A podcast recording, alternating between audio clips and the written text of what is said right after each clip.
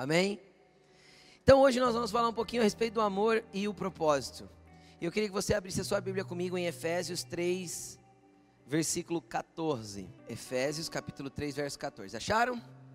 Vamos orar e agradecer a Jesus. Senhor, obrigado por essa palavra. Eu te peço que o teu Espírito venha comunicar segundo o teu querer e segundo a tua vontade, venha fluir como um rio. A partir da minha vida, Senhor, e daquilo que o Senhor depositou dentro de mim para tocar corações, para tocar entendimentos, para mover propósitos nessa noite. Que essa palavra possa ir no mais profundo de alma e espírito, juntas e medulas, e mexer com tudo aquilo que é necessário. Nós te glorificamos, Pai e te adoramos. Em nome de Jesus. Amém. Amém. Aqui é o apóstolo Paulo dizendo, tá? Vamos lá, Efésios. Por esta razão, ajoelho-me diante do Pai, do qual recebe o nome toda a família nos céus e na terra. Preste atenção nisso aqui. Vamos começar a entender porque isso aqui é mais ou menos fechando o que foi ensinado nas últimas duas semanas. Quem é da família de Deus aí, dá um glória a Deus. Você tem o sobrenome de Deus, cara.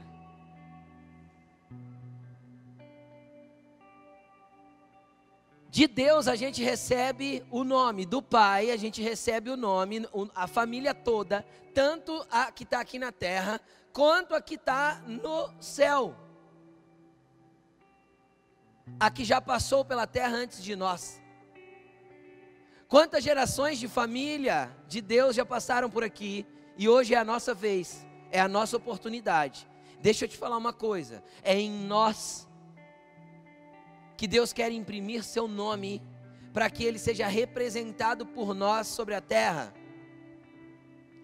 Do Pai a gente recebe o nome. É interessante que uma segunda possível tradução para esta frase, aqui no meu, no meu aplicativo da Bíblia, ele diz assim: que também poderia ser traduzido da seguinte forma: do qual se deriva toda a paternidade. Seria uma segunda possível tradução para esse mesmo texto do qual se deriva toda a paternidade. Preste atenção que interessante que é isso. Quando a gente pega um bebezinho, uma menina recém-nascida, ou pequenininha, um ano e meio, dois, dentro dela já existe toda a capacidade de gerar. Você consegue entender o que eu estou dizendo? Ali existe um útero, ali existe ovário, trompa, tá tudo ali, tá tudo funcionando já, tá maduro o suficiente para poder gerar? Sim ou não? Não. Então entenda uma coisa. De Deus se deriva toda a paternidade. Quando Deus nos chama para a família dele e nós somos incluídos pelo amor que ele tem por nós e pelo amor que a família de fé demonstrou por nós, nós somos incluídos nessa família. Primeiro, ele coloca o seu nome sobre nós e ele está dizendo assim: agora você pertence a esta família que eu estabeleci sobre a terra. Você tem agora, como se dissesse, o meu sobrenome. Você é parte dela. Você era pobre perdido, sem Deus, sem Jesus. Quem conhece as canções mais antigas se lembra da, do refrão. Você era pobre perdido, sem Deus, sem Jesus. Até que Ele estendeu a mão para você. E aí ele nos alcançou e ele nos trouxe. Quando ele estende a mão e nos traz para a família dele, ele nos nomeia nele. Então nós passamos a ser filhos e como filho herdeiros. E aí nós também temos dentro de nós a derivação da paternidade de Deus. Assim como um bebê recém-nascido tem dentro dele a capacidade de desenvolver o órgão reprodutor que também vai gerar outro bebê. Quem está entendendo o que eu estou dizendo? Assim também em Deus, quando nós somos inseridos nessa família, somos inseridos como recém-nascidos. Como assim, pastor? A gente não entende bem a nossa fé. A gente não entende bem o que quer dizer, a gente não conhece as escrituras.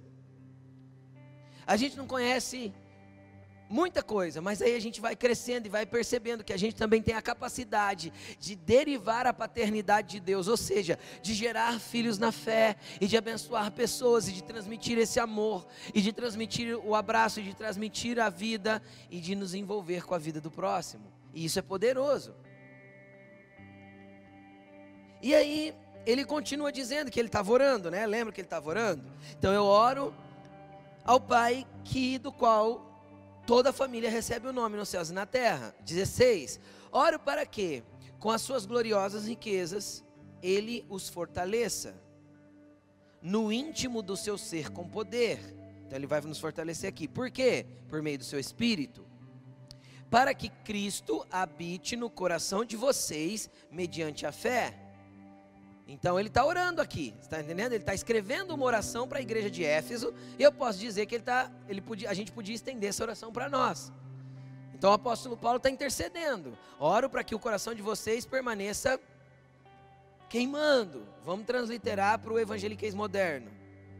Ai, eu quero queimar. O que é queimar? É a fé permanecer firme e acesa dentro de nós. Amém? É nós continuarmos desejosos de conhecê-lo de conhecê-lo mais e de estar mais perto dele. Então ele está ele tá orando aqui. Vamos lá, e ele continua. E oro para que, estando arraigados e alicerçados em amor. Vamos continuar, mas preste atenção. Ele está falando de duas coisas aqui: estar arraigado e estar alicerçado em amor. A gente vem falando que o amor é um fundamento, sim ou não? Que o amor é um valor. E a gente vem explicando o quanto esse amor precisa ser prático, visível, palpável a partir das nossas vidas. Mas para isso tem um segredo que o apóstolo Paulo vem desvendando a partir dessa oração. Ele fala de estar arraigado. E arraigado significa o mesmo que estar enraizado. Sabe como nós vamos estar plantados no amor quando nós aprendermos a estar plantados numa comunidade. Experimenta, quem mexe com planta aqui? Tem alguém que gosta de plantinha aí? Flor, plantinha e tal? Tem alguém? Põe ela num vaso essa semana, deixa uns 15 dias, troca ela e põe em outro vaso. E aí deixa mais uns 15 dias, troca ela e põe em outro vaso. O que, que acontece com essa planta? Morre. Ninguém que não está enraizado frutifica. E aí Paulo fala assim: Eu oro para que vocês continuem arraigados, enraizados no amor, em amor. E vocês vão perceber que quando ele fala isso, fala de uma comunidade. Então vamos lá, mais uma vez, eu vou insistir. Evangelho sem pessoas não existe. Evangelho sem envolvimento com a comunidade não é real. Evangelho envolve vida uns para com os outros. Ele diz que nós temos que estar plantados, arraigados. E aí ele vem falando de estar alicerçados. Alicerçado é isso, colocar um alicerce, um fundamento. Então já não está falando de pessoas, está falando de casas. As pessoas estão plantadas numa casa espiritual, então a gente tem que ter fundamento na casa e fundamento nas vidas, da onde as vidas extraem aquilo que elas precisam para estar firmadas no amor de Deus. A partir de uma casa espiritual. E aí ele tem uma vírgula ali, então ele está continuando a sentença. Vamos lá. O que, que ele diz continuando? Em amor, é isso mesmo? Aí, voltou, é isso. Em amor, alicerçados em amor, versículo 18, é isso mesmo. Vocês possam, juntamente com todos os santos. Então, quando eu estou plantado e alicerçado, eu consigo, sozinho, isolado no meu mundinho, é isso que está escrito aí? Sozinho, eu e Deus somente, a minha guerra particular. É isso que está escrito aí? Sim ou não? Não. Para que quando nós estamos alicerçados, enraizados em amor, nós possamos, juntamente com todos os santos, quem é santificado por Jesus, levanta a mão e diz um amém. Então, juntos, todos juntos, nós possamos compreender a largura, o comprimento, a altura e a profundidade. 19. E conhecer o amor de Cristo. Preste atenção. Sabe como que a gente conhece o amor em toda a sua largura, altura, profundidade, extensão, circunferência, órbita, sei lá, em tudo que o amor tem para mostrar? Quando nós plantados e alicerçados juntos nós vamos conhecendo o quanto é profundo, o quanto é largo, o quanto é amplo, o quanto é completamente indescritível e imensurável o amor de Jesus. E isso só se faz no coletivo, só é feito juntos, porque juntos nós vamos conhecer o amor de Cristo que excede todo conhecimento. Agora, fala uma coisa para mim, olha que promessa incrível e maravilhosa que tem nesse versículo. Como eu posso conhecer algo que excede todo conhecimento? Ele está falando assim: ó, vocês vão conhecer alguma coisa que excede todo conhecimento. Por quê? Porque isso será, não é um conhecimento de intelecto, é um conhecimento de vida, é um conhecimento de, de experiências, é um conhecimento que na, no linguajar às vezes eu não consigo transcrever, mas, ou, ou, ou, ou expressar, mas no íntimo eu consigo entender. Quem já, quem já sentiu algo dessa forma aí, quando se sentiu tocado pelo amor de Cristo? É indescritível, não, não, não traduz em palavras mas é palpável aqui dentro. Então é disso que ele está falando. Vocês vão conhecer o amor de Cristo, que não é conhecível, que excede todo conhecimento, para que vocês sejam cheios do máximo de Deus. Não é isso que está escrito aí? Plenitude. Plenitude é o completo do máximo de Deus em vocês. Quem quer ter tudo de Deus aqui dentro? Dá um glória a Deus bem forte. Então Paulo estava orando para que a igreja de Éfeso experimentasse isso. Então isso nos mostra que é possível, mas nós precisamos nos dedicar para conhecer essa plenitude ampla de quem é o nosso Deus e esse amor que excede todo conhecimento em largura e profundidade, em altura, em tudo, em todas as dimensões possíveis. Amém, gente? Louvado seja o nome do Senhor. Ele é bom. Então, primeiro nós entramos na família, recebemos o nome de Deus, nos plantamos num lugar, temos uma casa espiritual. Então, juntos nós começamos a conhecer toda a profundidade do amor de Cristo. Então, olha de novo para a pessoinha que está perto de você e a que está na outra fileira no outro banco e fala assim: é junto. Fala, tamo junto, é nós, não é, não é assim? Tamo junto, é nós. Né? Tem jeito, é junto, é nós, não tem jeito, não é eu, é nós. Amém, gente? É junto. Vamos lá, continuando. Aí, eu quero ir para um texto muito, muito, muito conhecido e eu tenho certeza que você às vezes até já leu. Nós vamos para Marcos 12, 29. 29, 30 e 31.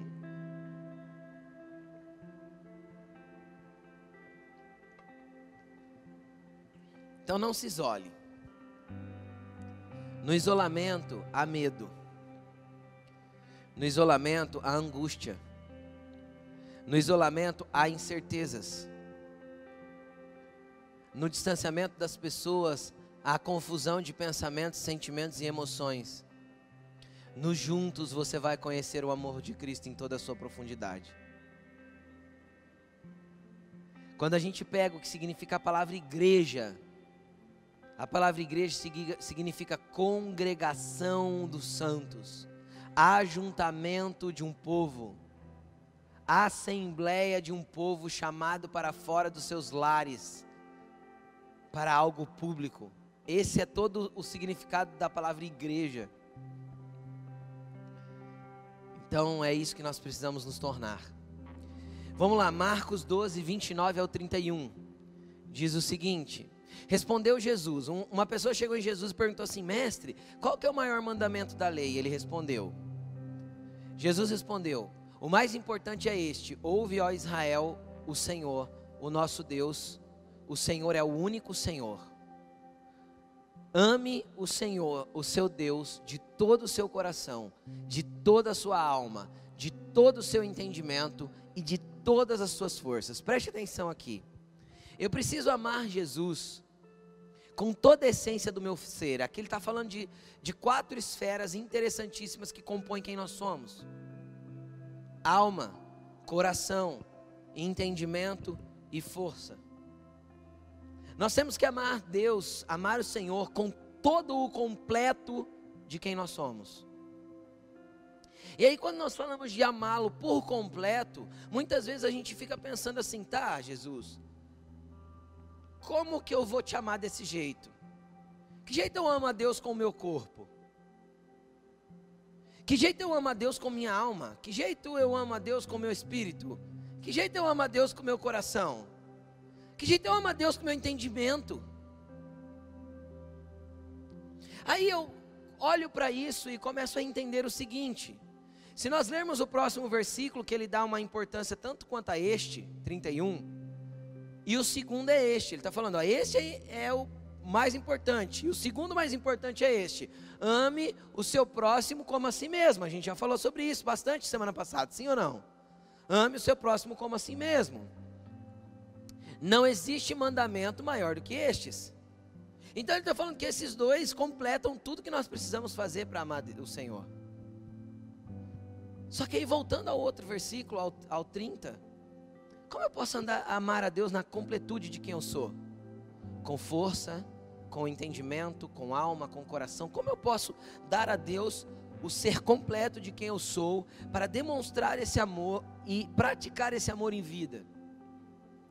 Aí eu quero entrar com você num segundo aspecto que é o que intitula a palavra dessa noite. Então, eu introduzi até agora, agora eu começo a, a, a ministração. Tô brincando. Vamos lá. Existe algo muito interessante chamado propósito. E propósito é algo que Deus determinou desde a eternidade para nós. E eu queria ir desenhando isso com você aqui rapidinho para você entender esse negócio. Porque é um negócio muito confuso. Muitas vezes nós não temos entendimento simples do que é propósito. Ou a gente reduz o propósito a algo muito é, natural. Como assim? Ah, meu propósito é, sei lá, tô, tô, criando meus filhos, já tenho uma casa, um carro, então, sei lá, eu já estou vivendo aí, tá tudo certo. Acho que esse era meu propósito. Vamos entender o, alguns versículos. Eu quero primeiro entrar aqui em Salmo 139, versículo 16. Preste atenção, que doido isso aqui, ó. Aqui é Davi, num salmo que ele está expressando a grandeza de Deus.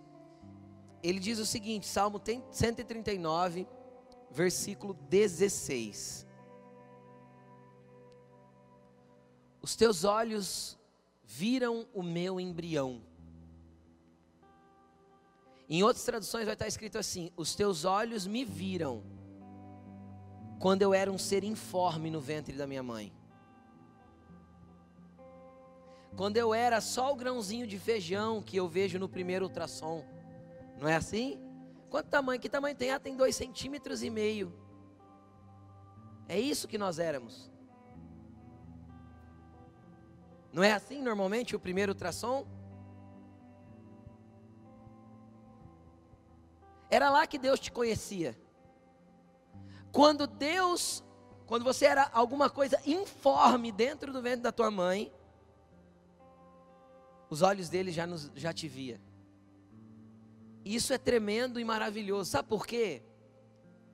Porque na hora que o espermatozoide do seu papai entrou em contato com o óvulo da sua mamãe e foi fecundado o óvulo da sua mãe, ali o sopro do Todo-Poderoso gerou vida e junto com a vida gerou propósito.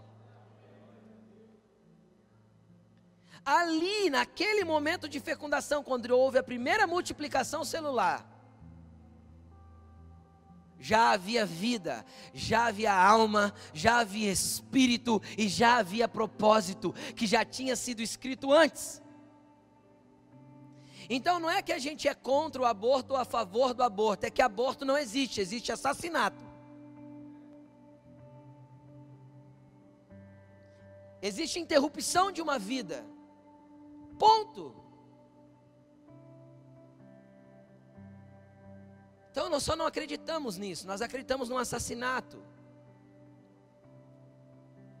Porque ali o Todo-Poderoso já te conhecia. E deixa eu te explicar: antes de você ser concebido,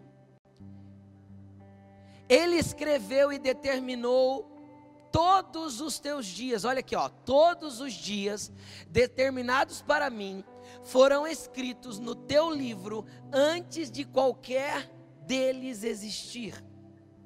Sabe o que, que aconteceu, cara? Quando Deus estava projetando você, olha o tamanho do amor dele. Ele sentou na mesa e ele pegou um papel e ele esboçou a sua vida. E todos os seus dias foram escritos no livro dele, e ele deixou registrado antes de te conceber. E quando ele pensou no que você seria, o que você faria, ele já determinou que habilidades, temperamento e personalidade você precisaria ter para ser a exatidão do que ele quer que você seja. E então ele escolheu um pai e uma mãe que pudesse transmitir o código genético preciso para que a formação que ele esboçou nascesse na terra. É isso que teu pai fez por você. Então você não é fruto do acaso. E você não está na família errada, porque a família não tem a ver, tem a ver com o tipo de gente que ele queria que você fosse para que você cumpra o que ele escreveu no livro. Para que você viva o que ele esboçou a teu respeito. Aí você fica pensando, pastor, e agora? E agora você tem um pai que tem uma gaveta com o teu nome. E dentro da gaveta que tem o teu nome, tem um livro que é só seu. Que você não sabe o número de páginas. Então, que quanto antes você tomar conhecimento, mais poderosa será a sua vida. Você, você, você entende a magnitude disso? Então veja bem, pastor, como que eu vou ficar sabendo o que, que Deus escreveu sobre mim? Como que eu vou saber? Quando eu, quando eu consigo saber? Vamos ler Jeremias capítulo 1, versículo 5. Jeremias 1, 5. Olha lá. Jeremias aqui era uma criança, ele já era um adulto. Então veja bem, quando ele começou a entender o Deus que tinha, o pai que tinha, ele começou a se relacionar com esse pai. Quando ele tomou o nome da família sobre ele, quem está entendendo o que eu estou falando, recebeu um indescritível amor, começou a viver na prática do amor pelo próximo, e ele começou a se relacionar, a se dedicar, em que mesmo que era para dedicar? Ele começou a se dedicar a aprender a palavra, ele começou a se dedicar a ter comunhão, ele começou a se dedicar a repartir o pão, e ele começou a se dedicar a orar, a buscar Deus. Um dia, o Deus que escreveu sobre Jeremias, fala com ele. Antes de formá-lo no ventre da sua mãe. Quando? Antes de formar você no ventre da tua mãe, eu te escolhi Antes de você nascer, eu te separei e te designei profeta às nações. Jeremias descobriu o que, que ele era. O que, que ele era? Qual que é o propósito? Ele era um profeta às nações. E o que ele foi até morrer? Um profeta às nações, e até hoje ele fala, ou não? Ou os escritos dele não falam conosco? Ou não é os escritos de Jeremias que diz assim, ó: Eu sei que pensamento tenho sobre vós, pensamentos de dar um fim que vocês querem, de fazê-los prosperar e de abençoá-los.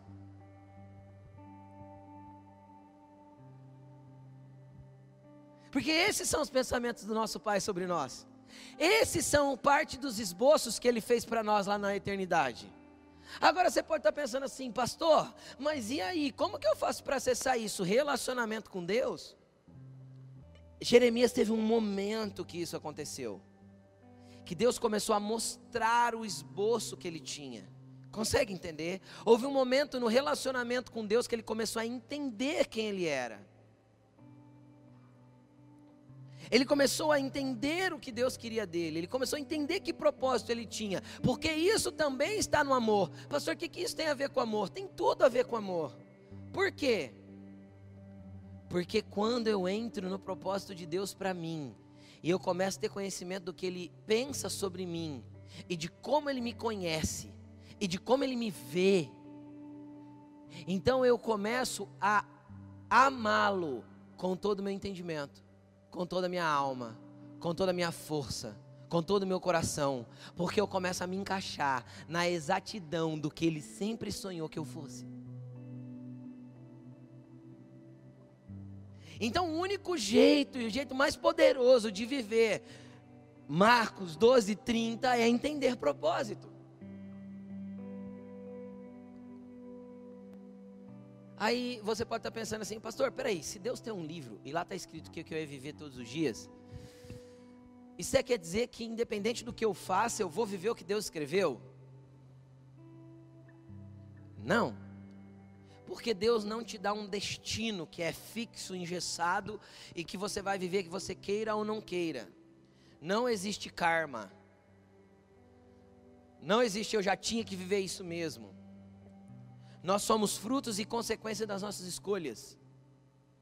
Assim como eu vou viver propósito, se for fruto e consequência de eu escolher conhecer esse propósito em Deus, acessar Deus de forma tão profunda e tão intensa que Ele abra a gaveta para mim e me mostre o que Ele quer que eu me torne. Testemunhando para vocês, o que eu vou contar agora, humanamente não faz sentido. Mas preste atenção. Eu sempre ouvi a minha mãe dizer que quando ela estava grávida de mim, e ela estava já bem avançada na gravidez, acredito por volta de 8, 7, 8 meses, houve uma madrugada que ela acordou escutando um choro de bebê. E ela acordou meu pai e falou: Você está escutando? E meu pai também ouviu. E eles moravam numa casa que, segundo ela, era de esquina e não tinha casas ao redor, era só terreno vazio.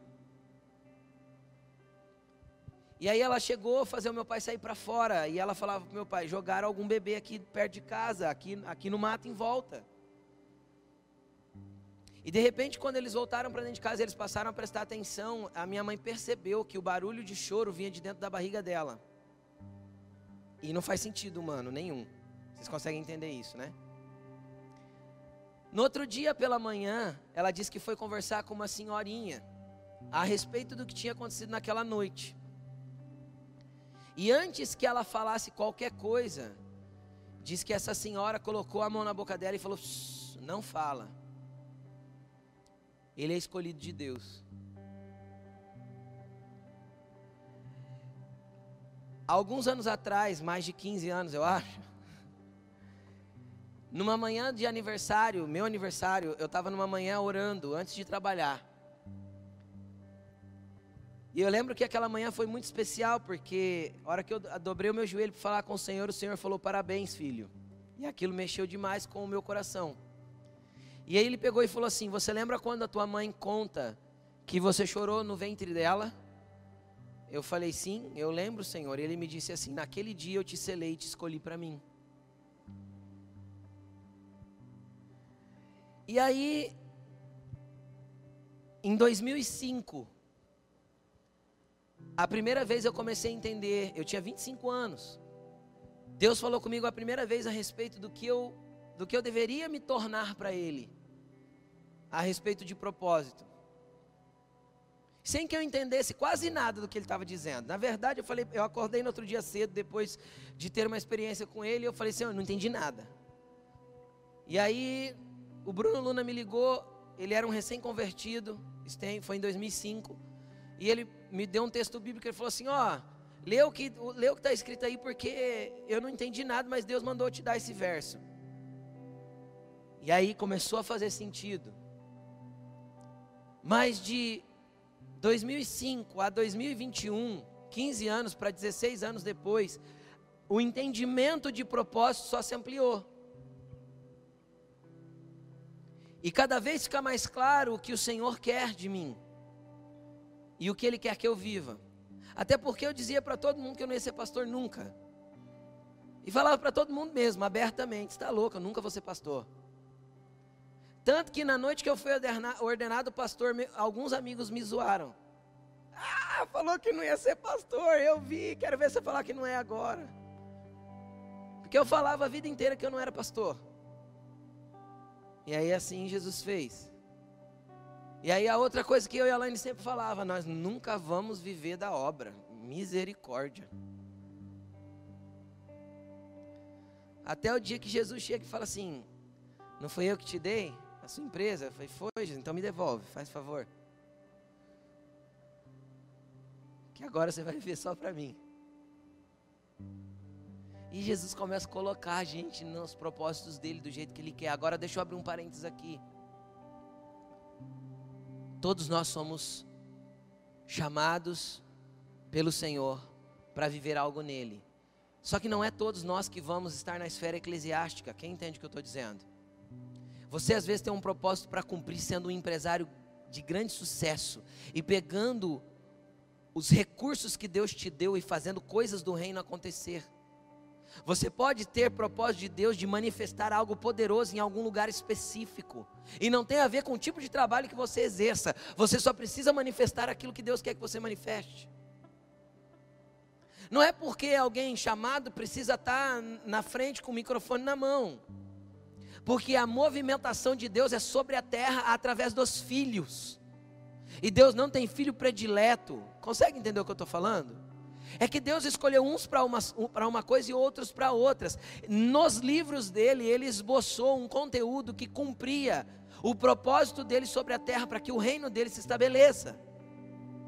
Para que nós venhamos a preparar o caminho do Senhor, porque ele vai voltar para governar toda a terra e nós iremos governar com ele. Você crê? Eu também creio. É poderoso. E o amor dele nos incluiu nisso, sabe assim? Um rei que não precisava de ninguém, mas de repente ele pega um monte de gente que é. é...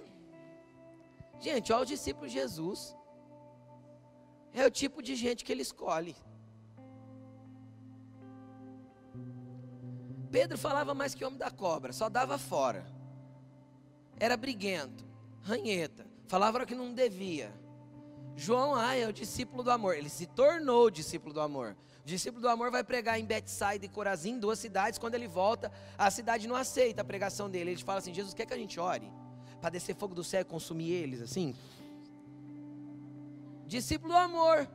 Se tornou depois, o propósito levou ele a se tornar o discípulo do amor. Quem está entendendo o que eu estou falando? Simão era um zelote. Sabe o que era um zelote? era um cara de extrema esquerda, militante. É, é, na época era isso. Era do partido do Boulos, mais ou menos.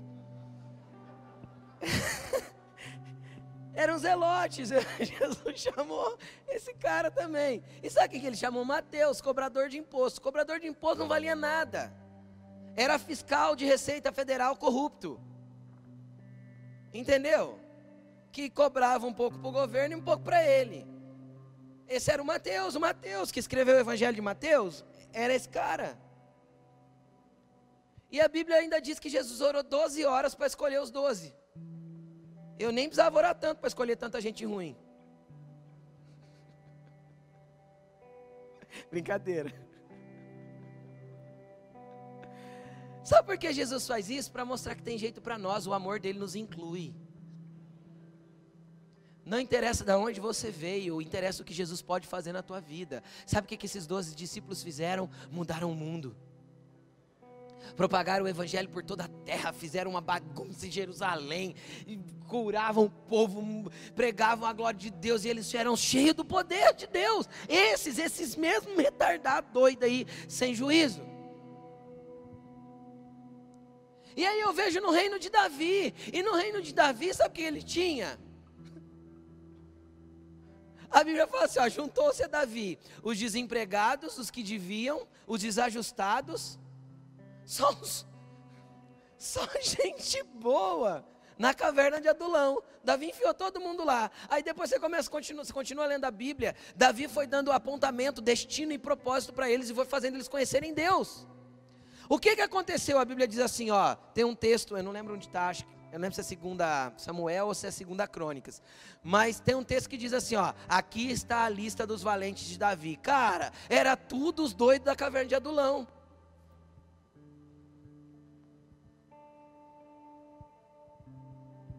Virou general, primeiro-ministro. Entenderam? Quando Deus, tem, quando Deus tem que estabelecer um reino, Ele não se preocupa de onde Ele está te tirando, ele, te, ele se preocupa em você conhecer o livro, porque conhecendo o livro você vai se tornar a exatidão do que o amor te fez para você se tornar. Ele se preocupa que você o conheça, e o conhecendo, Ele te mostra o esboço. que é um predestino. Por que é um predestino, pastor? Predestino, tem isso na Bíblia? Tem, vou te mostrar daqui a pouco.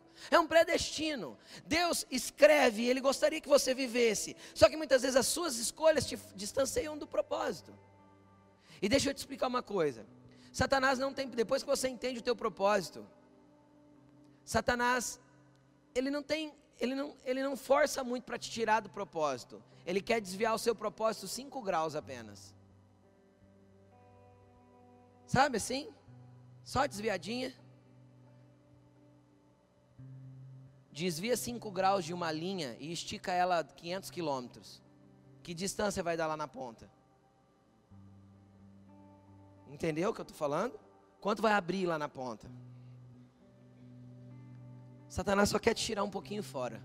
Deixa você caminhar sem rumo para ir para o lugar errado. Mas o amor vai te atrair de volta. Porque o projeto não mudou. Não tem uma nova história para você. A canção não estava certa. Deus não tem uma nova história para você. Deus só quer te encaixar na história original que você fugiu dela que você se distanciou dela. Deus quer te encaixar naquilo que Ele desenhou para você desde a eternidade, antes de você ser concebido. Então entenda uma coisa. Às vezes você está reclamando do seu temperamento. Ah, não sei porque eu sou assim. Ah, porque ttt. Ah, porque essa família. Porque se eu tivesse em outra família. Para! Isso é coisa de esquerdista vítima de sociedade. Deus te fez para ser um homem e uma mulher de Deus, da onde você estiver plantado. A família que Deus te colocou é para formar você, a exatidão do que Deus quer que você se torne. E o amor faz isso por você, te atrai para esse lugar. O colo de Deus te leva para os livros e para os esboços dele. E é isso que ele quer que você viva. Deixa eu fazer uma pergunta simples: Deus ama Jesus? Hã? É óbvio. E Jesus veio para a terra como ser humano, encarnou. Ele já existia, ele encarnou. Encarnou, teve que crescer como ser humano e tal, se desenvolveu e etc. E aos 30 anos ele sai para o ministério. E ele trabalha três anos e meio. João 17, versículo 1. Preste atenção o que Jesus ora aqui.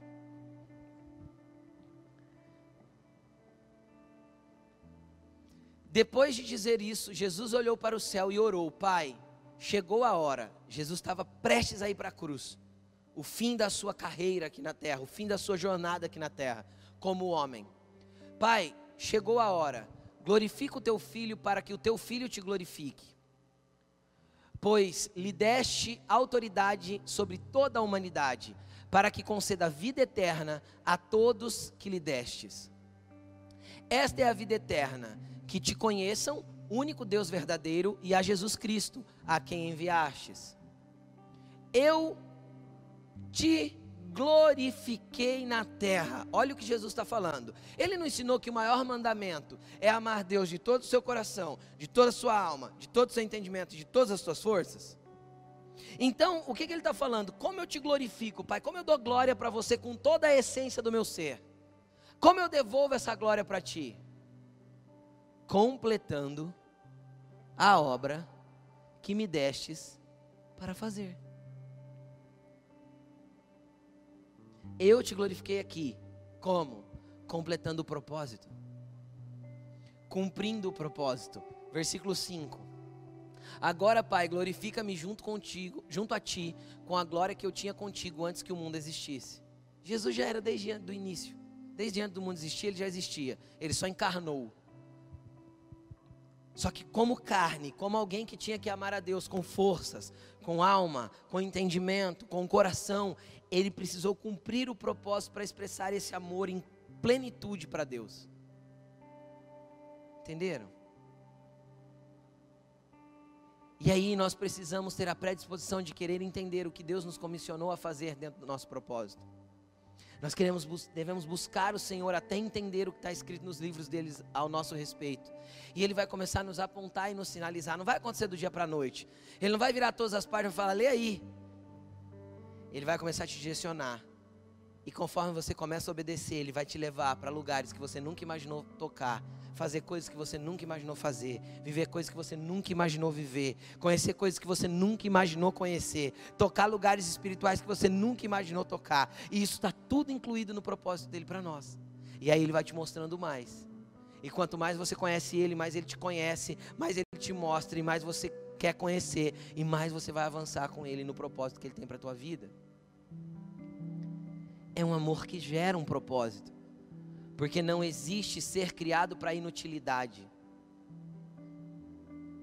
Você já imaginou chegar no criador de alguma coisa? Eu vou falar uma coisa simples, é uma caneca, o cara que criou a caneca. E aí você chega, ele fala: "Olha que eu criei". Aí você fala: "Legal. Para que serve?" Ele fala: "Não sei. Eu só criei, coloquei aí."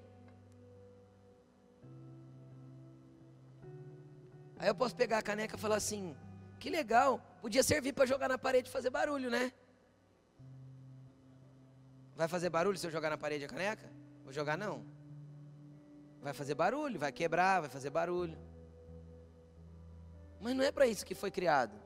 Só que se o Criador não indicar para que serve a sua criação, qualquer outra tentativa é mero teste inútil que pode quebrar aquilo que Deus gostaria que você fosse.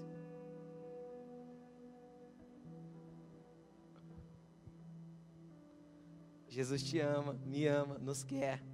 Quer que nós compartilhemos desse amor, quer que nós vivamos em comunidade. E deixa eu te falar, a comunidade também é algo que vai ajudar a nos apontar o propósito, sabia? Sabe por quê? Porque quando o nosso propósito começar a se destacar e começar a aparecer coisas dele em nós, as pessoas mesmo vão sinalizar para nós: Cara, já percebeu que você faz bem, muito bem isso? E você vai falar: Nossa, é verdade. E a hora que você começar a perceber, você vai entender que os seus talentos, os seus dons, aquilo que você flui com facilidade, está totalmente ligado àquilo que Deus quer que você se torne. Ele não te encheria de habilidades e coisas se, não, se isso não convergisse para o propósito que Ele tem para você. Então, isso são sinalizadores do propósito. O que eu faço com habilidade, com facilidade? O que flui de mim com naturalidade? como eu toco a vida das pessoas, sem me esforçar e me causa prazer aqui dentro. Esses são os primeiros pontos que vai começar a te dar sinalização do que Deus quer de você.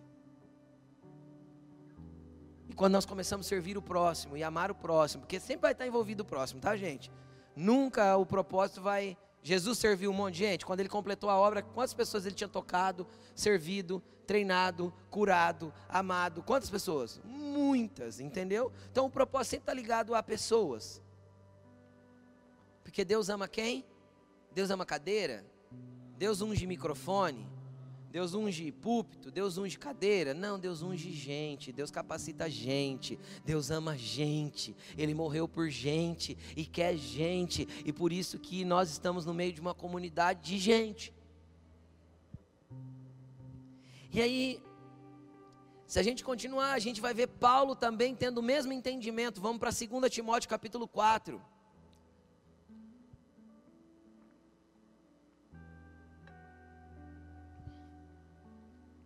Paulo estava preso. Um senhor, um velhão, cabeça branca, preso em Roma, jogado numa, num calabouço frio. Sabe que jeito que era? Aquele tipo que tinha grade no chão, jogava o cara no buraco e fechava a grade em cima. Esse era o tipo de prisão que se tinha em Roma, que pessoas como Paulo, que era uma ameaça pública, ficavam presas até o dia da morte. Ele morreu em Roma, decapitado. E Paulo estava em Roma, no fim dos seus dias, e ele escreveu duas cartas desse buraco.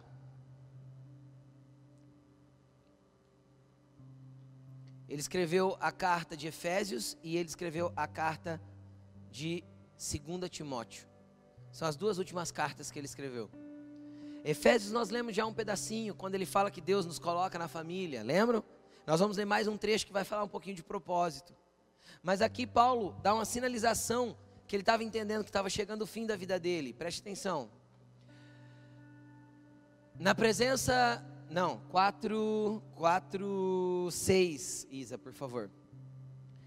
Já estou sendo derramado como uma oferta de bebida por que ele dá esse exemplo? Porque naquele tempo, no templo judaico, tinha uma oferta que se derramava bebida no chão, ao redor do altar. Tá bom? Então ele dá um exemplo. E a bebida você derramava aos poucos, você não apresentava de uma vez. Entende? É como ele estivesse dizendo para Timóteo: Timóteo, tô, eu estou morrendo, cara. Eu estou indo. Está chegando o fim. Estou sendo derramado como uma oferta de bebida. Está próximo o tempo da minha partida. E aí ele continua. Combati o bom combate. Terminei a carreira, ou a corrida, tem duas traduções. Guardei a fé. Oito. Agora me está preparada a coroa da justiça que o Senhor, justo juiz, me dará naquele dia, não somente a mim, mas também a todos os que amam a sua vinda. Cara, Paulo pode levantar a mão e falar assim: cumpri o propósito, terminei. O amor me levou a sofrer tudo que eu precisei sofrer. As marcas de Cristo estão em mim, mas eu cumpri o propósito. Eu combati o bom combate. Eu terminei a carreira. Eu guardei a fé. Cara, ele foi jogado em arena para lutar com um leão, você sabia disso? E venceu. Ele foi chicoteado e açoitado com varas. 39 chibatadas, não sei quantas vezes. Ele foi apedrejado e jogado para fora da cidade, que pensaram que ele estava morto. Tudo isso por causa do propósito. Tudo isso porque um dia Deus encontrou ele no caminho de Damasco e ali Deus começou a revelar: Paulo, você vai ver que eu vou te enviar para os gentios. E você vai ter que recalcitrar contra aguilhões, Paulo mas é para mim que você faz. Eu te chamo. Cara, o amor te chama para viver para Ele uma vida intensa, para quando chegar o fim, nós termos o mesmo prazer de dizer, como Paulo disse e como Jesus disse. Atos 8, se eu não me engano, diz assim, Atos 3, 8, ou 8, 3, eu não me lembro. Está escrito assim: Davi, homem segundo o coração de Deus, cumpriu o propósito de Deus para a sua geração. Levante sua mão para o alto. Fala, Senhor, eu sou o homem de Deus, ou mulher, né? O homem de Deus, na minha geração. Estou aqui, pronto para cumprir o teu propósito, baseado e fundamentado no teu amor.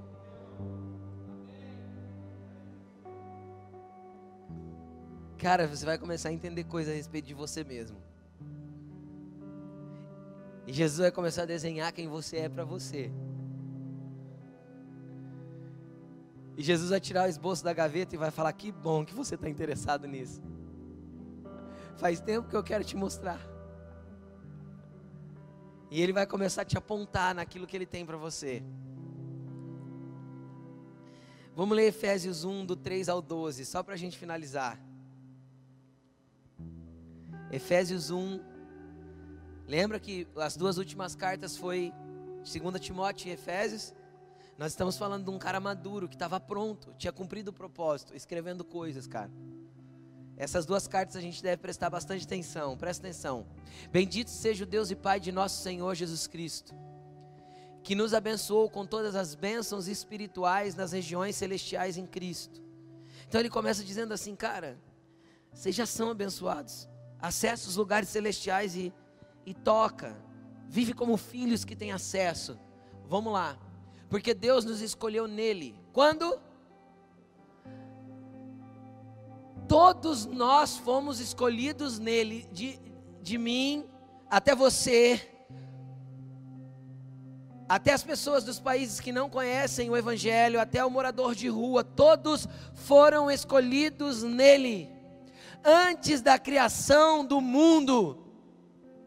Lá estava o seu esboço nos gavetas do Pai. Você consegue entender o que, tá, o que Paulo está falando? Para quê? Para sermos santos e irrepreensíveis em Sua presença. Então, o primeiro aspecto de quem Deus ama é limpar, é purificar, é tornar irrepreensível, é tirar o pecado, é separar do erro. Amém? E ele continua, 5. Em amor, ele nos predestinou. Viu como existe predestinação? Só que eu tenho que entrar nesse, nisso que Deus predestinou para mim. Em amor. Então o amor também predestina? O amor também dá propósito? Sim. Em amor, Ele nos predestinou para sermos adotados como filhos. Então, primeiro Ele nos salva, nos tira do pecado, depois Ele nos coloca na família, coloca o nome dele em nós. Não foi isso que a gente aprendeu até aqui? Por meio de Jesus Cristo, conforme o bom propósito da Sua vontade. Então, veja bem.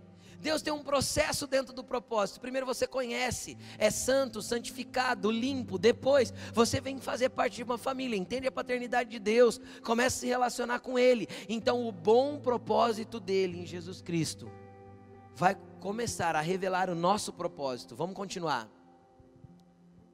Para louvor da Sua gloriosa graça, a qual Ele nos deu gratuitamente no amado.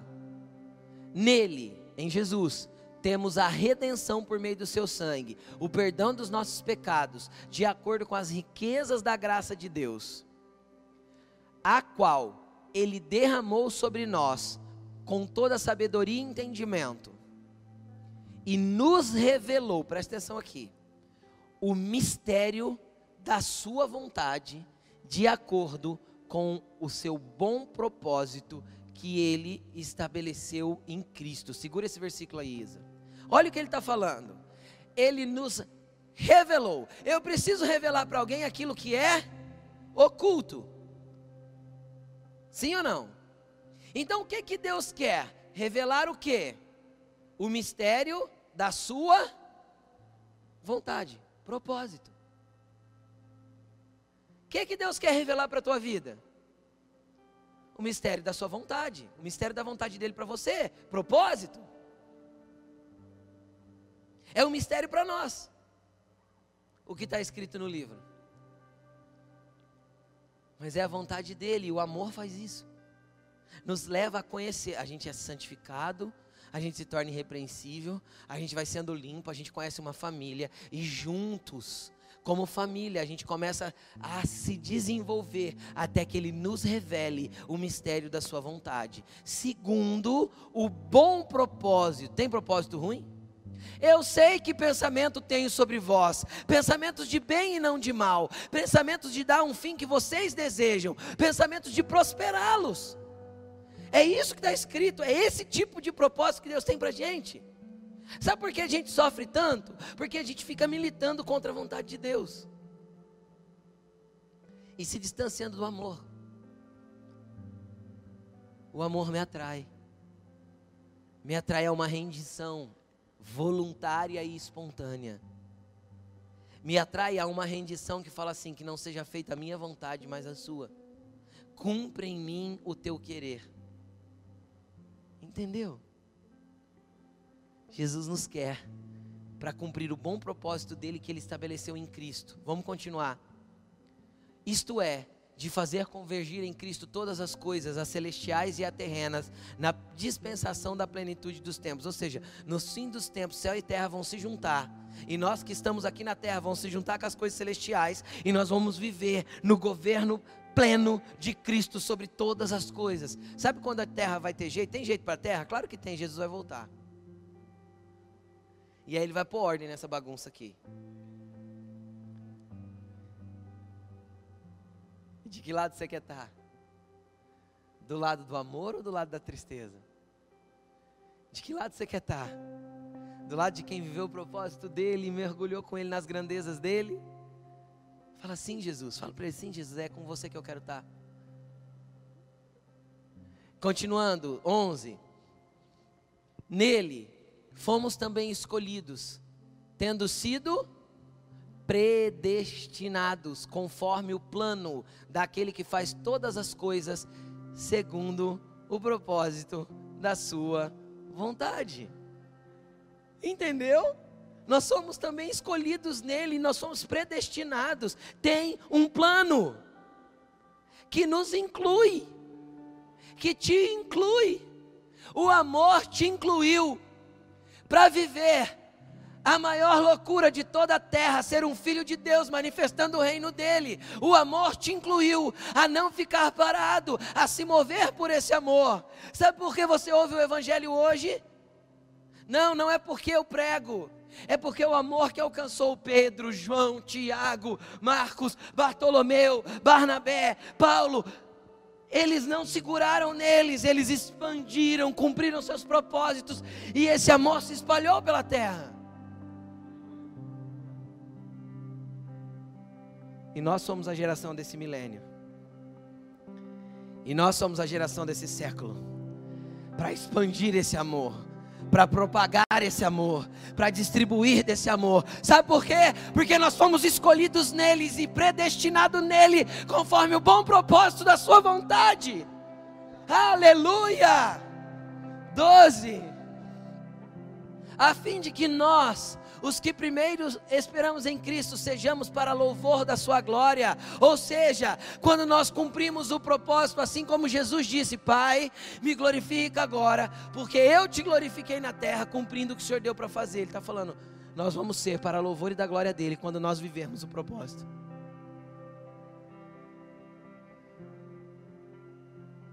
Acho que é até o 13. Coloca o 13, Isa, deixa eu ver. Acho que é até aí.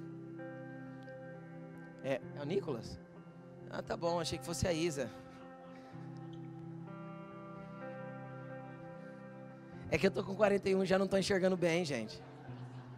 Poxa, onde o menino tá? Escondido atrás do computador. É o Esdras. Amém. Louvado seja Deus. Era só até o 12 mesmo. Coloque-se de pé. É muito poderoso. É muito poderoso.